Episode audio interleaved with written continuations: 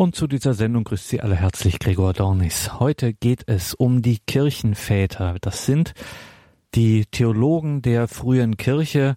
Heute geht es insbesondere um die östlichen Kirchenväter, also die griechischen Kirchenväter. Dies ist eine Sendung mit Pater Dr. Martin Meyerhofer. Pater Dr. Martin Meyerhofer gehört zur geistlichen Familie Das Werk, lehrt Kirchengeschichte unter anderem in Heiligenkreuz und in Trumau, beides in Niederösterreich. Sein besonderes Spezialgebiet in der Theologie ist die Kirchengeschichte und da die frühe Kirche insbesondere. Das Menschenbild bei den östlichen Kirchenvätern, eine Ökologie des Menschen. So war ein Vortrag von Pater Martin Meyerhofer überschrieben, den er beim diesjährigen Kongress Freude am Glauben gehalten hat. Armin Meyerhofer ist nicht nur Kirchenväter-Experte, also Experte für die Theologie der frühen Kirche. Das beschäftigt ihn akademisch, aber das ist nicht im Elfenbeinturm bei ihm, sondern er ist zugleich Hochschulseelsorger in Wien und hat dort entsprechende pastorale Erfahrungen mit jungen Menschen. Und deswegen galt sein Blick beim Kongress Freude am Glauben 2018, galt insbesondere einer Ökologie des Menschen, damit greift Pater Meyerhofer ein Zitat von Benedikt XVI. auf, eine Ökologie des Menschen, wie sie insbesondere jungen Menschen unserer Zeit hilfreich sein kann. Und auch da zeigt sich wieder, Kirchengeschichte ist nicht Schnee von gestern, sondern kann brandaktuell sein. Das Menschenbild bei den östlichen Kirchenvätern, eine Ökologie des Menschen. Hören Sie heute diesen Vortrag von Pater Dr. Martin Meyerhofer von der geistlichen Familie Das Werk das Menschenbild bei den östlichen Kirchenvätern, eine Ökologie des Menschen. Mit diesem Titel ist bereits zweierlei gesagt. Erstens, die östlichen Kirchenväter haben ein klares christliches Menschenbild. Und zweitens betrachtet diese Anthropologie, diese Lehre vom Menschen, den Menschen als ganzheitliches, man könnte sagen, ökologisches System mit eigenen Gesetzmäßigkeiten. Sie könnten an dieser Stelle einwenden, gut und recht, aber ist dieser anthropologische Entwurf aus dem vierten und fünften Jahrhundert nicht überholt, überholt von den großen Erkenntnissen der Medizin, Neurologie, der Psychologie und anderer moderner Wissenschaften? Die Antwort auf diese Frage ist einfach. Es handelt sich um ein christliches Menschenbild. Möchte man es als überholt abtun, müsste man wohl auch das Evangelium Christi selbst als überholt abtun. Im Gegenteil dürfen wir sagen, dass die frühen christlichen Schriftsteller und Kirchenväter die Frische und Genialität der christlichen Botschaft noch viel unmittelbarer und existenzieller ins Wort brachten als spätere Zeiten. Zum anderen sind moderne und zeitgenössische Zugänge zum Menschen oft sehr partiell und einseitig und lassen den gesamtheitlichen Blick auf den Menschen vermissen.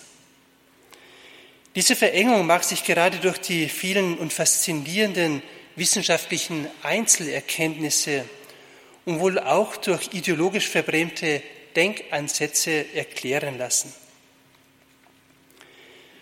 Die Wichtigkeit eines christlichen Menschenbildes lässt sich am deutlichsten im Vergleich mit heutigen Anthropologien verstehen. Menschenbilder des Mainstreams, die vom Nihilismus, Marxismus und Existenzialismus geprägt sind. Wie sehr diese Denkmuster junge Menschen heute prägen bzw. auch hemmen, möchte ich im ersten Teil meines Vortrags anhand von konkreten Beispielen zeigen. Im zweiten und Hauptteil werde ich versuchen, das Menschenbild der griechischen Väter, besonders anhand eines Textes von Basilius von Caesarea, nachzuzeichnen. Ein dritter Teil soll die konkreten Implikationen dieses Menschenbildes aufzeigen, ehe ich Sie in einem vierten und abschließenden Teil einlade, Antworten auf die Fragen junger Menschen zu finden, die sich nach Sinn und Wert ihres Lebens fragen. Wir werden sehen, dass das christliche Menschenbild gültige Aktualität und besitzt und zu echter Freiheit befreit.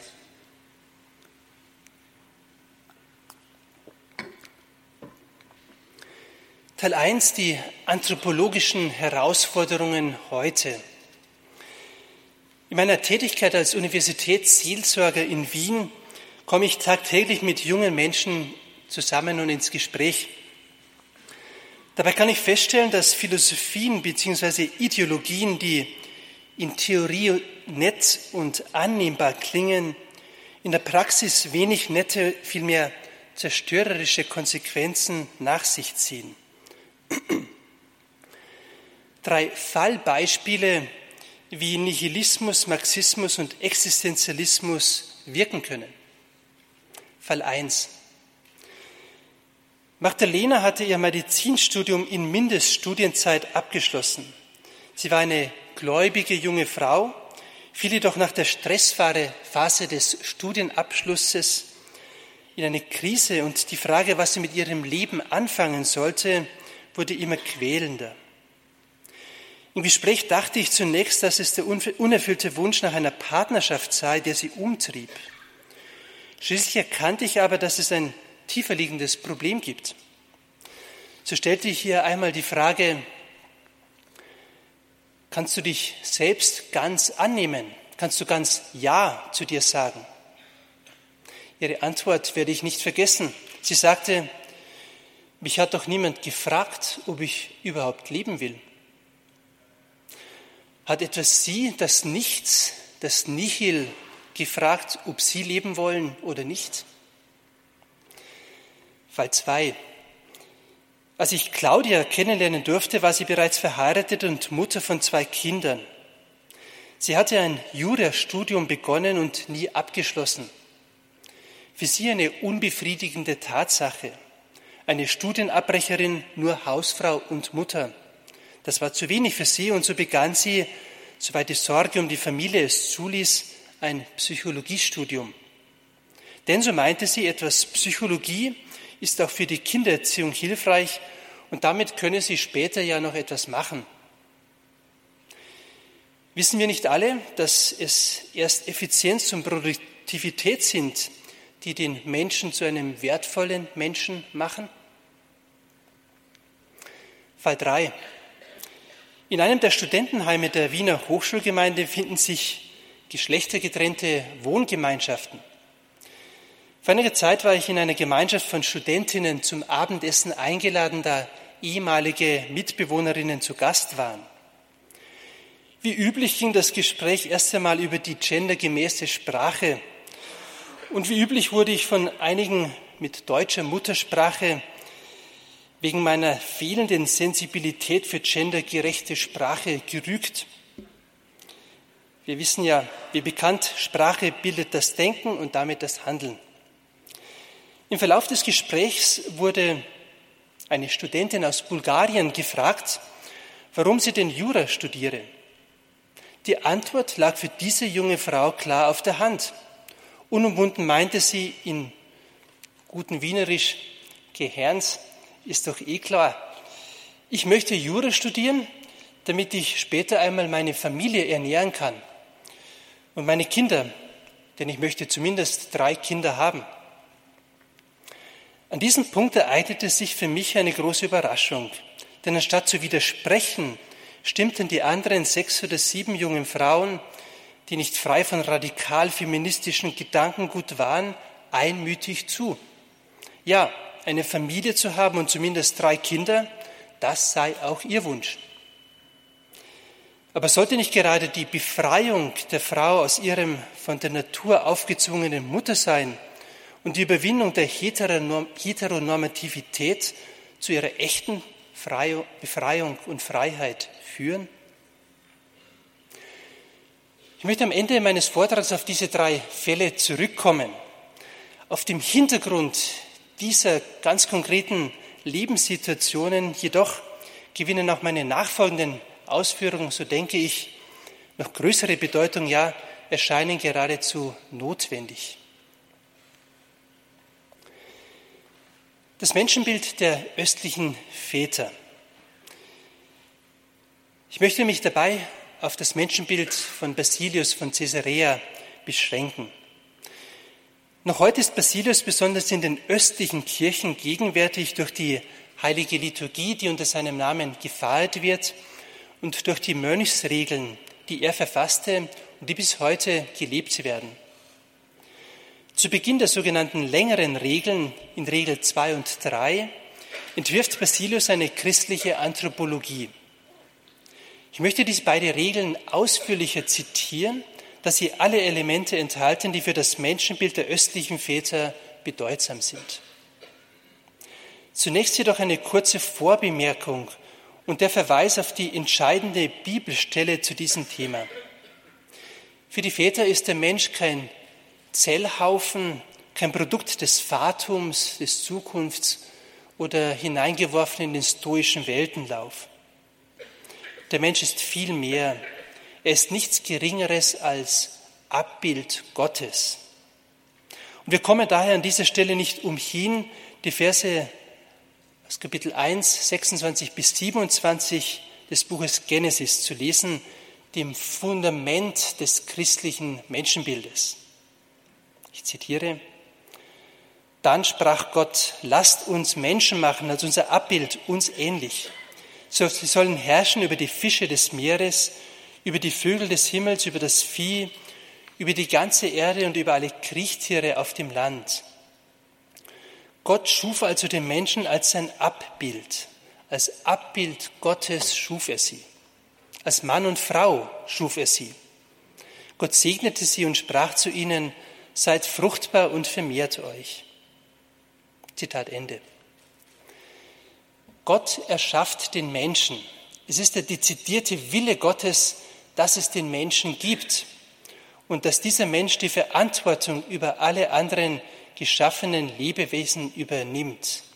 Schon aus diesen ersten Versen der Bibel können wir eine Rangordnung alles Seins in der Welt ableiten. Gott erschafft den Menschen als sein Abbild. Ja, der Mensch ist Gott ähnlich. Die Frage, wie der Mensch Gott ähnlich ist, bewegte die Vätertheologie. Wir hören dazu den Entwurf von Basilius. Gott erschafft den Menschen als Mann und Frau. Beide sind Abbild Gottes. Sie erhalten von Gott den Auftrag, fruchtbar zu sein, ihre Sexualität zu lieben, um die Erde zu bevölkern. Die Kirche nimmt diese Worte sehr ernst, ist doch eine notwendige Voraussetzung für eine gültige christliche Ehe als Sakrament die Offenheit für Kinder. Mit anderen Worten, ohne gelebte Sexualität keine sakramentale Ehe. Gott zeigt sich schon auf den ersten Seiten der Bibel als ein Gott des Lebens, der das Leben liebt. Und er lädt die Menschen gleichsam zu Mitschöpfern an seiner Schöpfung ein. Gott gibt dem Menschen, um mit Papst Benedikt zu sprechen, eine Natur, die er achten muss und die er nicht beliebig manipulieren kann. Es ist einer biblisch begründeten und verantworteten Theologie daher nicht möglich, gleichgeschlechtliche Beziehungen als Schöpfungsvariante zu bezeichnen. Wie entfaltet nun Basilius von Caesarea seine Anthropologie? Die längeren Regeln 2 und 3 behandeln das Gebot der Liebe, der Liebe zu Gott und der Liebe zu Menschen, zum Nächsten. Der Schwerpunkt liegt auf dem Gebot der Gottesliebe. Hat der Mensch überhaupt von Natur aus die Neigung und Kraft, Gott zu lieben? So fragt die zweite Regel zunächst, um folgende Antwort zu geben. Ich zitiere. Die Liebe zu Gott kann nicht gelehrt werden. Wir haben ja auch nicht von anderen gelernt, unser, unserem Licht zu erfreuen und das Leben zu schätzen. Niemand anderer hat uns gelehrt, unsere Eltern und Ernährer zu lieben. Ebenso oder noch viel mehr kommt die Unterweisung des Verlangens nach Gott nicht von außen. Vielmehr wurde mit der Erschaffung dieses Lebes, Lebewesens des Menschen eine Keimkraft, ein Logos Spermatikos in uns hineingelegt, welche von sich aus die Ursache unserer Vertrautheit zu lieben in sich trägt. Diese Keimkraft nahm die Schule der göttlichen Gebote auf umsorgte und pflegte sie verständig, um sie mit Hilfe der Gnade Gottes zur Vollkommenheit zu führen. Zitat Ende. Basilius geht davon aus, dass der Mensch als Abbild Gottes geschaffen ist. Gott selbst hat ihm nun eine Keimkraft, eine Fähigkeit eingesenkt, durch die er lieben kann. Für Basilius ist diese Liebeskraft die Urkraft und die wichtigste Kraft des Menschen. Deshalb, weil auch diese Liebeskraft Orientierung braucht, gab Gott das Gebot der Gottes- und Nächstenliebe, damit der Mensch das tut, was er eigentlich in seinem Inneren als Notwendigkeit schon spüren sollte. Die Gebote fordern nur das ein, was der Mensch in seinem Inneren eigentlich schon weiß, was ihm eingeschrieben ist. Auch das ist die Grundlage des Verständnisses dessen, was wir als Gewissen bezeichnen. Eben nicht das, was wir selbst uns denken, sondern das, was wir in uns bereits als Stimme Gottes vorfinden. Die Kraft zu lieben ist angeboren und richtet sich spontan auf die Eltern, auf Menschen, die Gutes tun und das Schöne. Alle drei Zielobjekte der Liebeskraft verweisen auf Gott, denn er ist der Schöpfer und eigentliche Vater der Menschen. Er ist der größte Wohltäter der Menschen, der ihnen alles gegeben hat. Und er ist die Schönheit in sich, die alle irdische Schönheit überragt. Basilius führt diesen Gedanken von Gott als höchste Schönheit weiter aus und zugleich hinein in die christliche Mystik. Ich zitiere, welche Schönheit ist nun bewundernswerter als die göttliche Schönheit? Welches seelische Verlangen ist so heftig und unerträglich als jenes, das von Gott her, der von allem Bösen gereinigten Seele einströmt? Die Heiligen ertrugen das irdische Leben wie ein Gefängnis. Sie waren kaum zu zügeln aufgrund des Dranges, mit dem das göttliche Verlangen ihre Seelen ergriffen hatte. Sie waren unersättlich in der Schau der göttlichen Schönheit und flehten darum, dass die Schau der Herrlichkeit des Herrn auf das ganze ewige Leben ausgedehnt werde. Die Menschen begehren von Natur aus nach dem Schönen. Wirklich schön und liebenswert ist das Gute. Gott aber ist der Gute. Alles verlangt nach dem Guten, also verlangt alles nach Gott. Zitat Ende. Die Sehnsucht nach dem Schönen ist zuletzt eine Sehnsucht nach Gott, der Schönheit par excellence.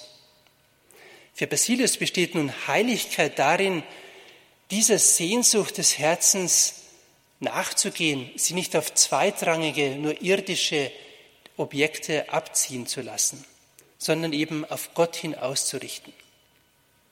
Ja, diese Sehnsucht ist unersättlich, da Gott unendlich ist. Dieser Gedanke von Basilius findet eine Bestätigung in der augustinischen Theologie, die eine Theologie der Sehnsucht ist. Das ganze Leben des Christen, so sagt Augustinus, das ganze Leben des guten Christen ist heilige Sehnsucht, Sanctum Desiderium. Nicht in der Kenntnis der Schrift, nicht in guten Werken, nicht in der Nächstenliebe sehen die Väter die Heiligkeit, sondern in der richtigen Ausrichtung der Sehnsucht des Herzens. Und diese Ausrichtung kann nur auf Gott hin richtig sein. Und von Gott her erhalten alle anderen Tätigkeiten des Menschen einen unendlichen Wert. Nach der Beschreibung dieser immanenten Liebeskraft die auf das Schöne ausgerichtet ist, benennt Basilius weitere Gaben, die die Gott-Ebenbildlichkeit des Menschen ausmachen.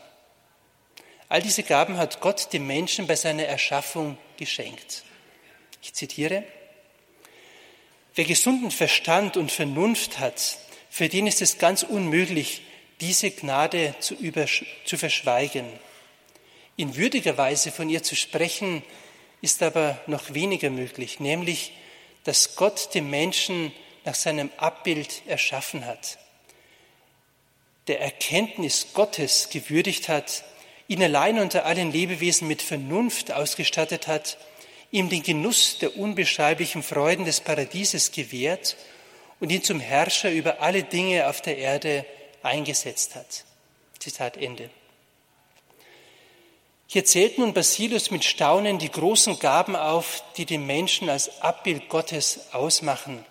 Und er lädt uns ein, in dieses Staunen einzutreten. Der Mensch ist fähig, Gott zu erkennen. Dieses kleine Wesen Mensch inmitten von Milliarden anderer kleiner Wesen Mensch kann den unendlichen, ewigen, unsterblichen Gott erkennen. Ja, denn die Sehnsucht nach Gott, die ins Herz des Menschen geschrieben ist, täuscht nicht. Die Sehnsucht nach Gott ist eine Art Beweis dafür, dass es Gott geben muss. Der Mensch hat jedoch sich selbst gegenüber die Verpflichtung, dieser Sehnsucht nachzugehen, die ihn zu Gott leitet. Und da die menschliche Vernunft ein Abbild der göttlichen Vernunft ist, kann er Gott in menschlicher Weise erkennen. Dies ist dieser schöne Gedanke der östlichen Väter, dass der Mensch vergöttlicht wird, er die Theosis erfahren soll, wenn sein eigener Geist durch das Wirken des Heiligen Geistes ganz mit Gott verschmolzen ist. Paulus sagt im ersten Kapitel des Römerbriefes das Gleiche, nämlich, dass der Mensch Gott fähig ist, Gott erkennen kann. Zugleich verweist Paulus aber auch darauf, dass die Gotteserkenntnis angesichts der menschlichen Schwachheit und der Sündhaftigkeit nicht leicht ist. Auch Basilius weiß darum, dass die menschliche Natur durch die Sünde verwundet ist. Und so fährt er fort, ich zitiere, nach der Verführung durch die Schlange und dem Fall in die Sünde, durch die Sünde in den Tod und all dem, was dies mit sich bringt, hat Gott sich nicht von uns abgewandt. Vielmehr gab er uns zuerst als Hilfe das Gesetz, setzte zu unserem Schutz und Fürsorge Engel ein, sandte Propheten, um das Böse zu tadeln und die Tugend zu lehren. Wir wurden nämlich nicht von der Güte Gottes verlassen, sondern wir wurden aus dem Tod gerufen und wieder lebendig gemacht durch unseren Herrn Jesus Christus selbst. Aber es war nicht genug, dass er uns, die wir tot waren, wieder lebendig machte. Er begnadete uns mit göttlicher Würde und bereitete die ewige Ruhe, die in ihrer herrlichen Größe jede menschliche Vorstellung übersteigt. Was geben wir nun dem Herrn für all das, was er uns gegeben hat? Er ist ja so gut, dass er keine Gegengabe von uns fordert. Er verlangt allein danach, geliebt zu werden für seine Gaben. Zitat Ende.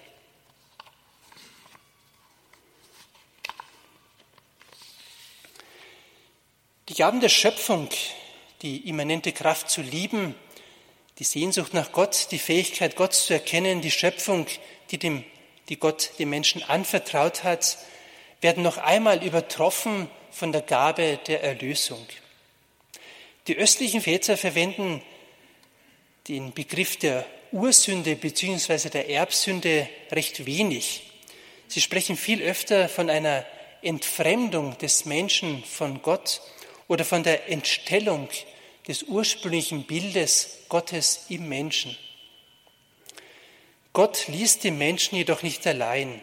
Die Väter lesen das Alte Testament als eine pädagogische Vorbereitung der erneuten Annäherung des Menschen an Gott. Das Gesetz des Moses, die Fürbitte der Engel, die Propheten. Alle diese Hilfen bereiten die Menschheitsfamilie auf die Begegnung mit dem Erlöser vor, ja noch mehr. Clemens von Alexandrien meinte, dass Gott das jüdische Volk durch die Tora auf den Messias vorbereitete, während er durch die Philosophie die Heiden auf das Kommen des Erlösers einstimmte.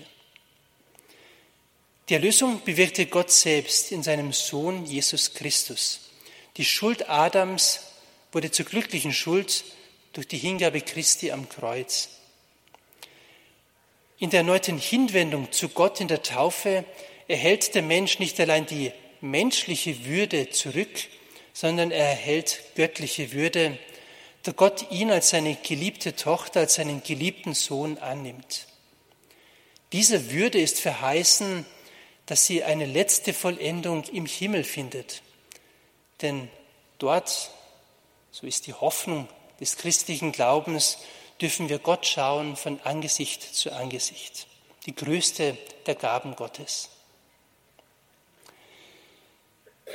Zuletzt behandelt Basilius in der dritten längeren Regel das Gebot der Nächstenliebe. In gut griechischer Art nennt er den Menschen ein Zoon Politikon oder Koinonikon, ein Gemeinschaftswesen, und weiß um die von der Natur eingeforderte Verpflichtung der Sorge um den Nächsten. Er schreibt, ich zitiere, Wer wüsste nicht, dass der Mensch ein umgängliches und geselliges Lebewesen ist, kein Einzelwesen oder ein Wilder? Nichts anderes ist unserer Natur so zu eigen, als mit anderen Gemeinschaft zu haben, einander zu unterstützen und den Gleichartigen zu lieben. Zitat Ende. Gerade in diesem letzten Abschnitt aus den längeren Regeln von Basilius wird deutlich, wie sehr die östlichen Väter von der griechischen Philosophie profitiert haben. Jedoch verstanden sie es mit Geist der Unterscheidung, das Brauchbare davon in ihr christliches Denken einzufügen, das Unbrauchbare bzw. Unchristliche aber beiseite zu lassen. Wir kommen zum dritten Teil, den Implikationen des Menschenbildes der griechischen Väter. Ich möchte zunächst der Frage nachgehen, welche Folgen für das menschliche Handeln sich daraus ableiten lassen. Lassen wir zunächst Basilius nochmals zu Wort kommen. In seiner dritten Predigt legt er Vers 15.9 aus dem Buch Deuteronomium aus. Der Vers lautet, achte auf dich selbst. Für Basilius enthält dieser Vers eine tiefe Bedeutung. Ist doch die Betrachtung der menschlichen Natur für ihn ein Weg zur Betrachtung Gottes. Der Mensch ist ein Mikrokosmos, der noch mehr als die ihn umgebende Natur den aufmerksamen Menschen zum Makrokosmos Gott führt. Er schreibt, ich zitiere, das genaue Verständnis deiner selbst ist eine ausreichende Hilfe, um zum Verständnis Gottes zu gelangen. Denn wenn du auf dich selbst achtest, wirst du nicht aus der Betrachtung des Universums auf seinen Schöpfer schließen müssen, sondern in dir selbst, wie in einem Mikrokosmos, wirst du die große Weisheit deines Schöpfers sehen. Achte also auf dich selbst. Das heißt nicht auf das Deinige und nicht auf das, was dich umgibt, sondern achte allein auf dich. Achte auf dich selbst, das heißt auf deine Seele. Achte auf dich selbst, damit du auf Gott achtest, dem die Ehre sei und die Macht von Ewigkeit zu Ewigkeit. Zitat Ende. Der Mensch ist für Basilius ein Weg zu Gott. Die Voraussetzung für ihn, überhaupt den Menschen sich selbst wahrnehmen zu können, ist das Staunen. Das Staunen ist eine Tugend, die uns ein wenig abhanden gekommen ist. Vielleicht durch die Schnelllebigkeit der Welt, vielleicht durch eine Art bewusster Selbstvergessenheit. Denn es ist oft angenehmer, außer sich vor dem Fernseher im ständigen Austausch mit echten oder Fake-Freunden zu leben, als in sich und bei sich zu sein. Vielleicht ist es auch fehlender Stolz, fehlender positiver Stolz auf sich selbst, der Stolz oft in verengter Weise nur als negative Antipode zur Demut gesehen wird. Das richtige Selbstbewusstsein, den richtigen Stolz auf sich selbst finden wir in der Gottesmutter Maria. Ansonsten hätte sie nicht sagen können, von nun an preisen mich alle Geschlechter. Sie kann es, weil sie sich als Mensch, als Gabe Gottes verstand. Gott, der sogar in ihr Mensch werden wollte. Wie hätte sie da schweigen können? Sie sagt, der Mächtige hat Großes an mir getan. Auch wir dürfen dieses Wort Mariens auf uns selbst hinsprechen. Der Mächtige hat Großes an mir getan. Wenn wir unsere eigene menschliche Natur, unser Leben, unsere Fähigkeiten betrachten, der Mächtige hat Großes an mir getan. Ich denke, das Staunen sollte nicht nur am Beginn der Philosophie stehen, so wie Aristoteles dies sagt, sondern auch am Beginn des Glaubens.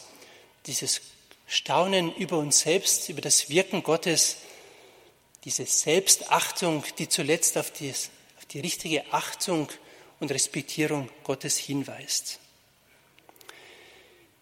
Bisher haben wir von der Natur des Menschen gesprochen, womit die geschöpfliche Wirklichkeit gemeint war. In diesem Kontext lohnt es, den Begriff Ökologie etwas näher zu erwägen. Unter einem ökologischen System verstehen wir beispielsweise ein Moorgebiet, in welchem verschiedenste Elemente notwendig sind und harmonisch zusammenwirken müssen, damit es bestehen kann. Erdbeschaffenheit, Grundwasserspiegel, Flora und Fauna und so weiter. Ein menschlicher Eingriff in dieses ökologische System durch einen Straßenbau beispielsweise kann sehr leicht das Ganze zerstören. Es braucht also, also große Sensibilität im Umgang mit der Natur. Dasselbe gilt für die menschliche Natur. Ich möchte an dieser Stelle die wirklich erleuchteten Worte von Papst Benedikt zitieren, die er am 22. September 2011 vor dem Deutschen Bundestag sagte und mit Nachdruck aus dem Vergleich mit der allgemeinen Ökologie eine Ökologie des Menschen einforderte. Ich zitiere. Die Bedeutung der Ökologie ist inzwischen unbestritten. Wir müssen auf die Sprache der Natur hören und entsprechend antworten. Ich möchte aber nachdrücklich einen Punkt noch ansprechen, der nach wie vor weitgehend ausgeklammert wird. Es gibt auch eine Ökologie des Menschen. Auch der Mensch hat eine Natur, die er achten muss und die er nicht beliebig manipulieren kann. Der Mensch ist nicht nur sich selbst machende Freiheit. Der Mensch macht sich nicht selbst. Er ist Geist und Wille, aber er ist auch Natur. Unser Wille ist dann recht, wenn er auf die Natur hört, sie achtet und sich annimmt als der, der er ist und der sich nicht selbst gemacht hat. Gerade und so nur vollzieht sich wahre menschliche Freiheit. Zitat Ende. Ich glaube, an dieser Stelle sagen zu dürfen, dass es recht leicht ist, die Parallelen zwischen den Vätern und Papst Benedikt zu erkennen. Mit dem Unterschied jedoch, dass es heute Möglichkeiten zur Manipulation der menschlichen Natur gibt, welche die Väter entsetzt hätten. Der Mensch ist nicht Herr über die Natur, sondern selbst Natur. Er ist nicht Schöpfer, sondern Geschöpf. Und so steht ihm nicht das Recht zu, über das Leben der Natur, sei es im noch ungeborenen Zustand im Mutterschoß oder zu einem anderen Zeitpunkt zu entscheiden. Dem Menschen selbst ist eine Natur vorgegeben, die er auch in seiner geschlechtlichen Determination achten muss. Ein willkürlicher Eingriff in dieses wunderbare ökologische System Mensch kann gravierende und oft irreversible Folgen nach sich ziehen. Kommen wir zum vierten und abschließenden Teil, diesen Versuch, Antworten zu geben auf die Herausforderungen anthropologischer Art, welche sich junge Menschen ausgesetzt wissen. Wie können wir junge Menschen helfen, den Sinn ihres Lebens zu finden, selbstbewusst und positiv stolz ihr Leben zu leben? Ich möchte Ihnen ausgehend von den Gesagten drei Antworten ans Herz und auf die Zunge leben, die aus meiner Erfahrung zu den wichtigsten im Umgang mit jungen Menschen zählen. Erstens, sprechen Sie das große Ja, das Gott zu jedem Menschen sagt, nach. Sagen Sie Ja zu den jungen Menschen. Im ersten Kapitel des Buches Genesis lesen wir nicht nur, dass Gott den Menschen als ein Abbild geschaffen hat. Es heißt zunächst, am Ende der ersten Schöpfungstage, dass Gott sah, dass es gut war. Am Ende des sechsten Tages jedoch heißt es, Gott sah, es war sehr gut. Eine bedeutsame Änderung.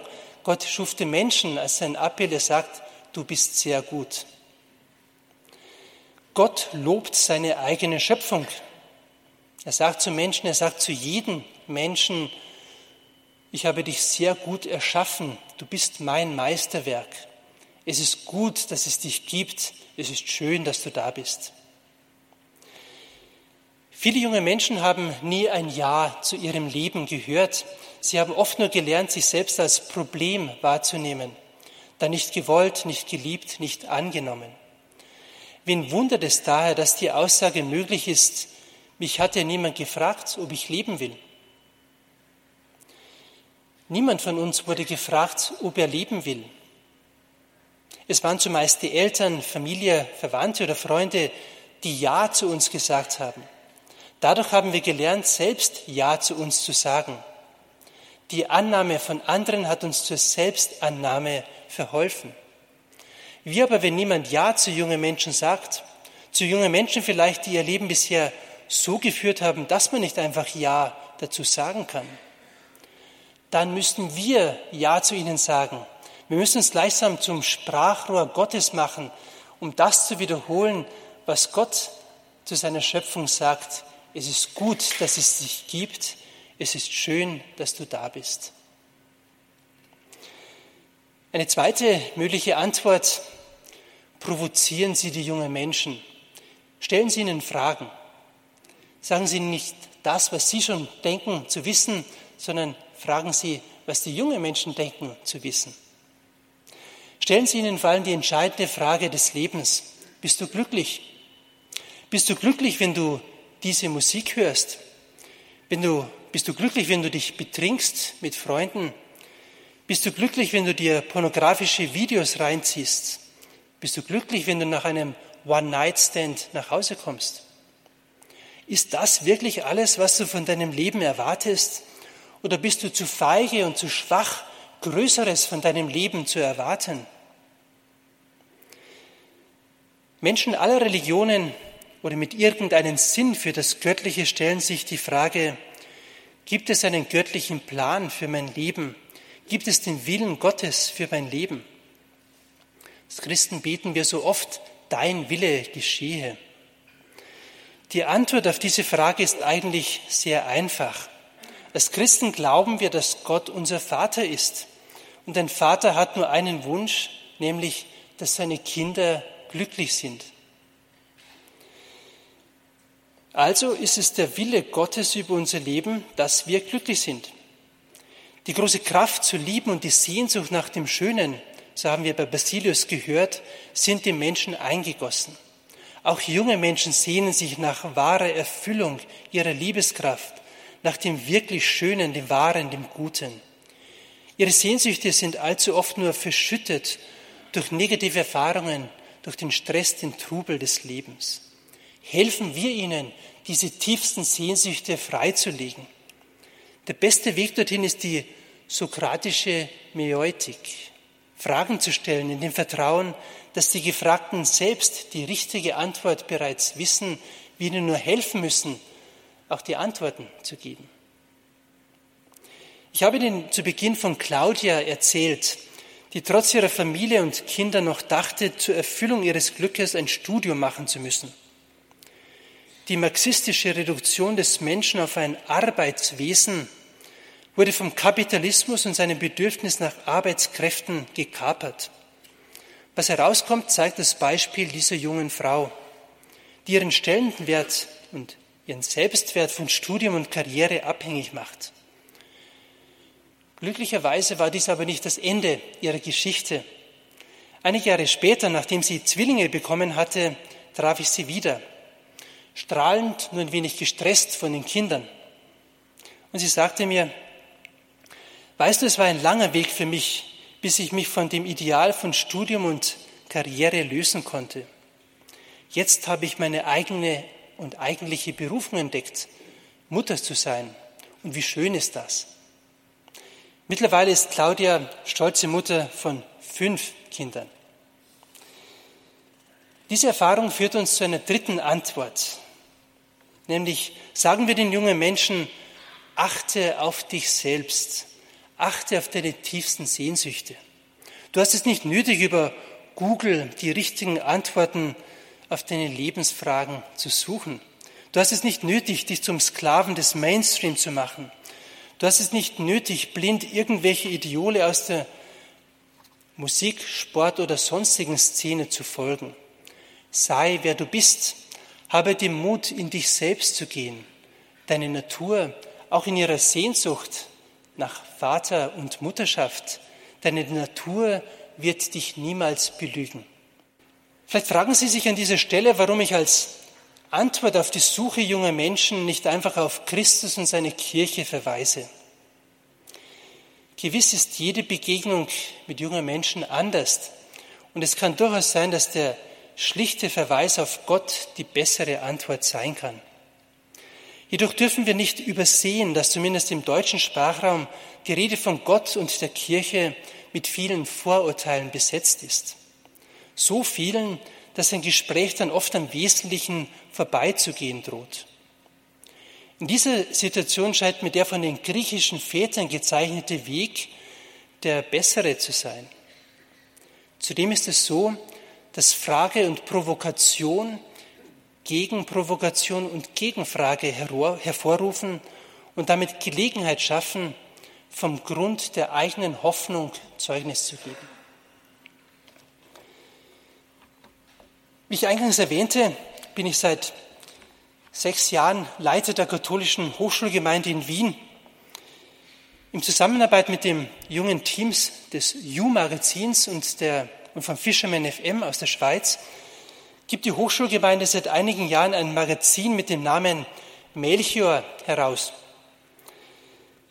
Der Name ist eine Anspielung auf diesen, einen dieser geheimnisvollen Weisen, die vom Stern zur Krippe nach Bethlehem geführt wurden und dem die Tradition den Namen Melchior gegeben hat. Der Untertitel des Magazins lautet Auf der Suche nach dem Schönen, Wahren und Guten. Mit diesem Magazin wollen wir die Sehnsucht der jungen Menschen anrühren und sie provozieren, sich nicht mit dem Status quo und dem Alltäglichen zufrieden zu geben. Mecher möchte eine Hilfe sein für diese jungen Menschen in dieser Welt, in der sie leben, klarzukommen, als junge Christen, als junge Menschen mit tiefen Sehnsüchten. Die Titelgeschichte der letzten Ausgabe behandelte zum Beispiel das Thema der Pornografiesucht. Intuitiv empfinden die meisten junge Menschen, dass Masturbation nicht der menschlichen Natur entspricht. Dieses Thema wird jedoch tabuisiert. Und da ist es nötig, aufzuklären und darauf hinzuweisen, dass es kein natürlicher Zustand ist, sondern dass es Heilung und Befreiung geben kann. Eine frühere Titelgeschichte thematisierte die natürliche Empfängnisregelung, die der Ökologie der weiblichen Natur bei weitem mehr entspricht als hormonelle oder andere Formen der Verhütung. Ich habe einige Probeexemplare mitgenommen. Man gibt so viel, wie es einem das Magazin wert ist. Ich bin auch kein Bereiter, noch ins Gespräch zu kommen. Nehmen Sie Exemplare mit und möchte Sie einladen, vielleicht sogar Melchior zu abonnieren oder für junge Menschen zu abonnieren, um ihnen zu helfen, in ihrer Suche nach dem wahren, Guten und Schönen. Sehr geehrte Damen und Herren, das Leben ist ein Geschenk. Lieben wir es als Geschenk und machen wir uns selbst zum Geschenk für andere. Das Wissen um die wunderbare Botschaft der Würde des Menschen als Abbild Gottes ist zu kostbar, um es nur für uns selbst zu behalten. Gott sagt zu uns und er spricht zu jedem, seine geliebten Geschöpfe. Ich zitiere aus Jesaja 49. Kann denn eine Frau ihr Kindlein vergessen, eine Mutter ihren leiblichen Sohn? Und selbst wenn sie ihn vergessen würde, ich vergesse dich nicht. Ich danke für die Aufmerksamkeit.